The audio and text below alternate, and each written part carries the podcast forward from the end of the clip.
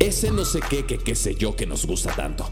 ¿Difícil entender? No te preocupes. Todo lo que necesitas saber sobre ser un Softekian con Luis Revilla y Ricardo Morel. Bienvenidos a Piece of Techian. Hola, ¿qué tal? Soy Luis Revilla. Hola, ¿qué tal? Soy Ricardo Morel. Bienvenidos a, a este nuevo espacio que esperamos disfruten mucho, que lo hemos titulado Ese no sé qué, que qué sé yo que nos gusta tanto donde, donde abordaremos muchas cuestiones que nos interesan, que nos gustan, que tiene que ver con SoftTech.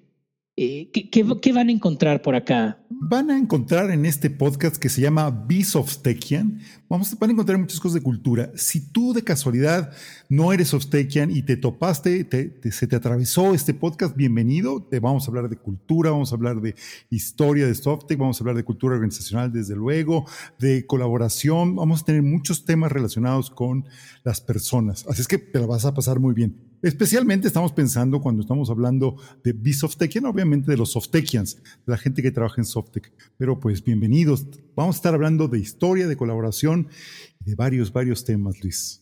Eh, hablas cuando dices de historia, de colaboración y, retumba, ¿no? Porque soy muy empático con lo de la historia y, hay varias cosas que me gusta que mencionas. Uno, que las personas que están en Softec les puede interesar porque vamos a hablar de, de B-Softekian. Y también me entusiasma que las personas que lo encuentren en la red digan, oye, a ver qué, qué dicen estos dos, que esperamos ir sumando a más personas y, y, que a fin de cuentas, eh, cuando yo leo las historias de las empresas, porque hay muchos libros que, que cuentan qué fue lo que pasó con, con un esfuerzo emprendedor, y es súper interesante ver esa historia, ¿no? ¿Por qué se formaron? Y ahí está el libro de Sapos, el libro de Google, de Microsoft, de Netflix. Y, ese es un esfuerzo por sentirnos primero muy orgullosos de la historia que hemos creado, que hemos formado, y también tratar de compartir, porque creo que hay muchos principios empresariales que deberían de ser universales y que lo son, y que, bueno, pues han tomado un sabor especial en SoftTech. Y y, nada, lo que me gusta decir es, ¿por qué no comenzamos con la historia, no? Desde el inicio. Empecemos con la historia. Y fíjate que quiero abusar un poco, y sé que no te había avisado, pero me encantaría de una vez decir, Luis, tienes que escribir el libro de la historia con las anécdotas de Softec. Ya lo vemos, lo dijimos hoy durante varias reuniones. Es que hoy, 6 de octubre, que estamos grabando este podcast, te comprometo públicamente a que hagas eso, Luis a mí se me ha dado mucho más hablar que escribir. Entonces, eh, puede ser mi, resistencia a escribir el que he preferido el podcast para compartir todas las experiencias a, través inclusive de, las, de la técnica milenaria de transmitir cultura, que es hablando, ¿no? Eh, como típicamente se forman las culturas es cuando vamos contando eh, los cuentos que nos contaron nuestros abuelos, eh, nuestros padres, nuestra madre acerca de, la familia y es así como se va perpetuando, ¿no? Eh, a final de cuentas, los libros de, historia pues son como cuentos, son relatos, ¿no? Entonces, mira, vamos a comenzar con contar la historia y, si todo esto acaba en un libro, bueno, pues será, será fantástico. 1982, finales de noviembre, se estaban poniendo de acuerdo en Monterrey. Platícanos, Luis. Hay varias cosas que, que para quienes nos están escuchando vayan recreándose, ¿no? 1982, muchos de los millennials no habían nacido, ¿no? Este, varios de la generación X empezábamos a, si no a trabajar, por lo menos a ser adolescentes, y algunos o varios baby boomers pues estaban justamente en el apogeo, ¿no? Eh, varias cosas que también hay que poner en perspectiva, y, y es en 1982 Ah, se estaba cambiando de paradigma, y, igual y, no lo sé, es muy claro, pero, pero también dando un poco de contexto y de historia. En, en los 60s, en los 70s, como se vivía el mundo, eh, lo que la gente buscaba era tener seguridad hacia el futuro y la seguridad te la daba la empresa y entre más grande, más seguro. Y muchos lo que optaron fue pues una gran corporación, hacer carrera en una empresa, pasarte muchos años ahí pero en los 80 empezaron algunos jóvenes y algunos no tan jóvenes a decir, oye, pues igual y hay un futuro diferente, igual y las cosas se pueden hacer de forma diferente, porque siempre estar casado a una gran corporación o estar casado a algo toda la vida, ¿no? Y es así como, por ejemplo, nace Hewlett Packard, ¿no? Con, con, con este esfuerzo en un garage, también nace Apple eh, con, Macintosh en, un garage. Estos jóvenes que dicen vamos a hacer y vamos a plantear algo diferente. En el caso de Softec, es muy curioso porque nace con la idea de emprendimiento, de emprendurismo, de alguien que dice, oye, ¿por qué ponerle límites a lo que queremos hacer? Y por otro lado, con el driver de libertad, que la gente haga lo que quiere hacer. Que es curioso porque hoy varias empresas lo han retomado. Por ejemplo, Netflix eh, tiene ese, mismo principio de su fundador decir, oye, uh, ¿por qué no creamos un espacio donde la gente se sienta libre y le guste hacer lo que hace? Y así fue como nació Softec, con esta idea de la gente se sienta libre y le gusta hacer lo que hace. Y otro componente curioso es que nació entre amigos. El fundador, uh, con esta idea, después de trabajar mucho tiempo en una empresa, dice, mm, no me está gustando la forma de administrar esta empresa, pues mira, voy a crear algo nuevo que es lo que me va a gustar a mí. Y, y crea Softec con esa intención e invita a varios amigos. Oye, mira, vente, estoy formando mi empresa. Y probablemente varios que están escuchándonos han pasado por más de una vez en su espíritu emprendedor con los amigos que en la universidad te juntaste y decir, oye, venga, vamos a poner un negocio y tú haces esto y tú haces aquello, o inclusive recién egresados o durante la carrera, en fin. Eh, este espíritu, que al menos a mí me pasó, ¿no? Con unos amigos en la universidad tuvimos esa idea, inclusive desde la prepa, y, y hay muchos esfuerzos que sí perduran y hay otros que no. Bueno, este lleva 35 años. Y entonces nació entre amigos y que ese es otro componente.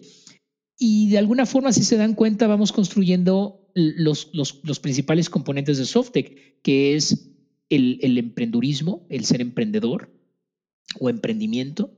También otro fundamental es entre amigos y lo que sucede cuando estás con amigos. Es un ambiente cálido, y, por otro lado la libertad, pero la libertad no el libertinaje, sino la libertad de hacer lo que me apasiona, lo, que quiero. Y, te regreso un poco también eh, el micrófono, Morel, porque tú conociste a muchas de esas personas, inclusive fueron compañeros tuyos que, que se fueron para Softec, ¿no?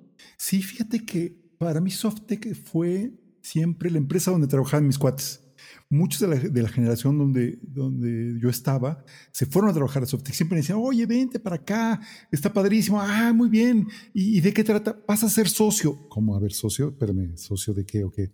Sí, sí, sí, es decir, no, no, no eres empleado, eres un socio de la organización.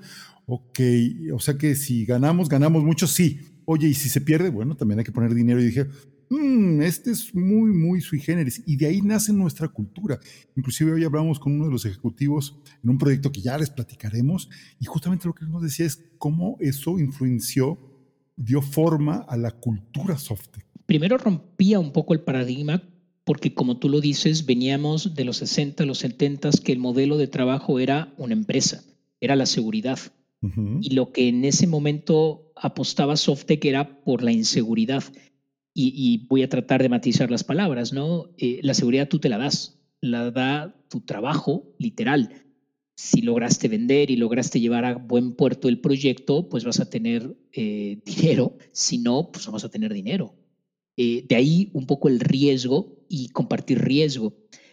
por eso Softec comenzó con un estilo o con un, o con un, más que estilo, con un planteamiento de sociedad para compartir el riesgo y también compartir la propiedad. Hay muchas empresas que tienen modelos similares donde comparten el riesgo pero no comparten la propiedad. Y, yo creo que nació Softec también con un espíritu eh, muy equitativo y muy gregario y muy justo, porque es justo que si tú ayudas a crecer esto, pues que también te lleves una parte de esto.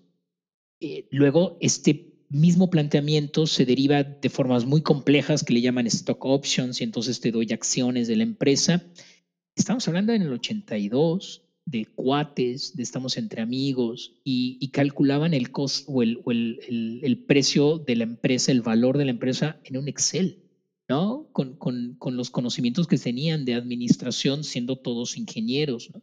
Y decir, bueno, pues mira, yo creo que la empresa vale tanto, te doy un poquito, te doy otro poquito, y si esto lo ayudan a crecer y lo hacen más grande, pues lo vamos repartiendo. Y es curioso porque Yo conozco a muchas personas que han tratado de emular a Softec y han tratado de hacer empresas similares a las de Softec y no les ha salido. Y, tú dices, oye, ¿por qué? Si se llevaron muchos de los elementos y vamos entendiendo que la cultura de una empresa, y lo acabo de ver en un podcast relacionado con Netflix, no se puede plasmar, no se puede escribir. Es uno lo que va sucediendo, pero también lo que van haciendo los, los directivos, los accionistas. Y esto que van haciendo se va retroalimentando.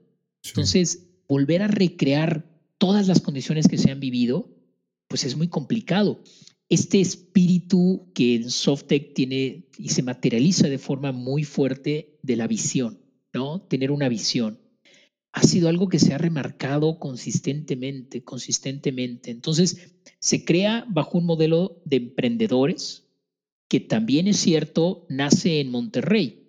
Eh, para los que no vivan en, en México país y no tengan referencia de la ciudad de Monterrey, es la ciudad que está en el norte, muy pegado a la frontera con Estados Unidos y es una de las ciudades más industriales de México. Como sucede en muchos otros países que el norte es mucho más industrializado, geográficamente dentro del país, pues en México pasa lo mismo, y, es cuna de, esfuerzos eh, de emprendedores, ¿no? Entonces, venían también de ese espíritu. Por otro lado, no negamos tampoco la cercanía con Estados Unidos y probablemente mucha influencia de un espíritu progresista, que es como, como, como, como está concebido Estados Unidos, de ir siempre adelante, de ir prosperando, ¿no? de, de, buscar nuevos horizontes. Son elementos que han estado muy en las bases y en las raíces de Softec y que por eso nos van formando como nos van formando. ¿no? Hay, hay a veces, y, y yo lo veo así, un, una insistencia, a veces enfermiza, y espero que me entiendan, y ojalá que no se malinterprete, de evolucionar de ir más lejos, de alcanzar nuevos horizontes.